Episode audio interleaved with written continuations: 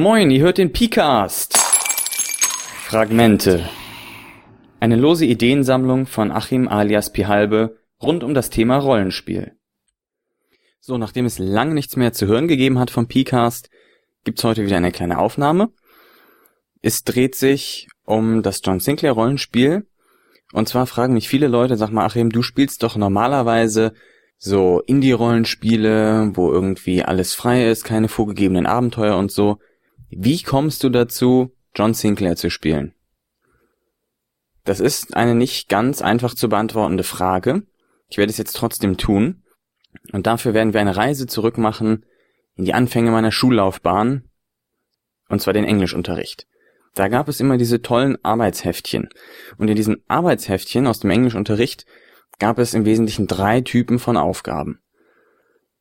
Der erste Typ von Aufgaben war, schreibe einen Text. Hier haben wir den ersten Satz und dann schreibe einen Text, wie das weitergehen könnte. Eine Geschichte frei aus deinem Kopf heraus. Ohne irgendwelche Grenzen. Hauptsache die Seite wird irgendwie voll.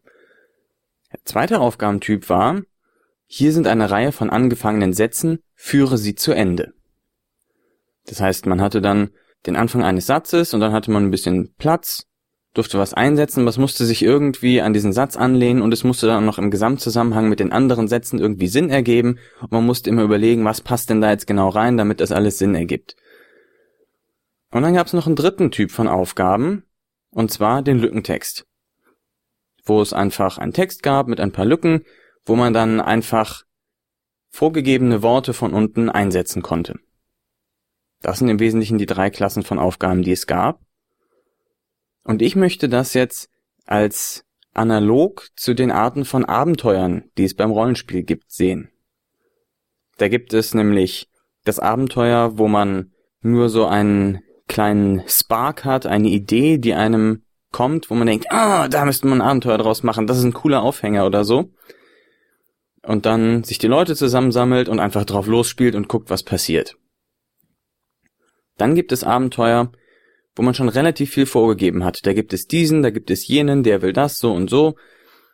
Und jetzt macht ihr mal da eine Geschichte daraus. Vervollständigt die Lücken, das, was dazwischen fehlt und so weiter. Und dann gibt es als dritte Variante die Möglichkeit, dass du alles schon da hast, fertig, ohne dass du dir Gedanken drüber machen müsstest, sondern nur an den Stellen das eine oder das andere einsetzen musst dass du sagst, okay, ich gehe in die Richtung weiter, ich gehe in jene Richtung weiter. Was ich meistens spiele mit Indie-Rollenspielen, das ist die erste Variante. Ich habe einen Satz, mit dem ich anfange und dann ist alles offen. Das klassische Kaufabenteuer ist für mich dieser Text aus halben Sätzen, die man vervollständigen muss. Man hat im Prinzip eine Vorlage, nach der man sich richten kann, aber man muss immer wieder überlegen, okay, wie passt das jetzt genau zusammen mit meiner Gruppe? Wie kann ich das einsetzen? Wie will ich das abwandeln? Man muss immer noch Arbeit reinstecken.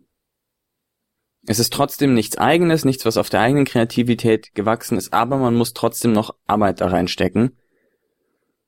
Und die dritte Variante wären dann die Abenteuer, wie sie bei John Sinclair angeboten werden, nämlich dass ich das Abenteuer vorher eigentlich nicht gelesen haben muss. Ich kann direkt losspielen und an den entsprechenden Lücken gucke ich dann einfach, was die Spieler machen und von da geht's weiter. Und das ist alles schon vorab abgesichert, dass das so funktioniert. Du musst dir keine Gedanken drüber machen. Und das ist, denke ich, der Punkt. Ich bin nämlich extrem vorbereitungsfaul und deswegen mag ich die meisten Kaufabenteuer überhaupt nicht, weil sie so viel Zeit kosten. Viel mehr, als wenn ich einfach von vornherein improvisiere.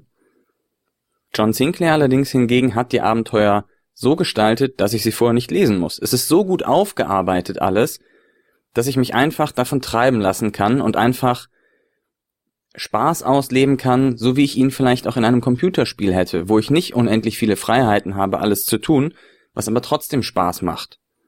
Dafür muss ich eben keinerlei Vorarbeit darein investieren. Und das finde ich persönlich sehr angenehm. Man kann einfach einen ungezwungenen, ich nenne es mal Arcade-Game-mäßigen Spielabend haben, bisschen lustig haben, bisschen Action haben, bisschen Nachforschung haben und muss sich um gar nichts kümmern, sondern kann sich einfach bespaßen lassen. Das würde ich nicht immer machen. Aber ich finde, das ist eine sehr gute Abwechslung zum doch eher vielleicht nicht vorbereitungsaufwendigen, aber dafür im Spiel sehr viel fordernderen Indie-Spiel oder dem klassischen Rollenspiel, wo ich nach Abenteuern spiele, die ich dann im Vorhinein sehr viel vorbereiten muss. So, damit bin ich dann auch schon am Ende dieser Sendung. Jetzt versteht ihr vielleicht, warum John Sinclair Abenteuer für mich funktionieren, obwohl ich sonst eher der Improvisator bin. Vielleicht geht es anderen Leuten da draußen auch so. Vielleicht habt ihr komplett andere Meinungen und sagt mir, warum ihr das alles doof findet. Dann schreibt mir, schreibt was in den Kommentaren. Viel Spaß noch, bis zur nächsten Sendung und wir hören voneinander. Macht's gut.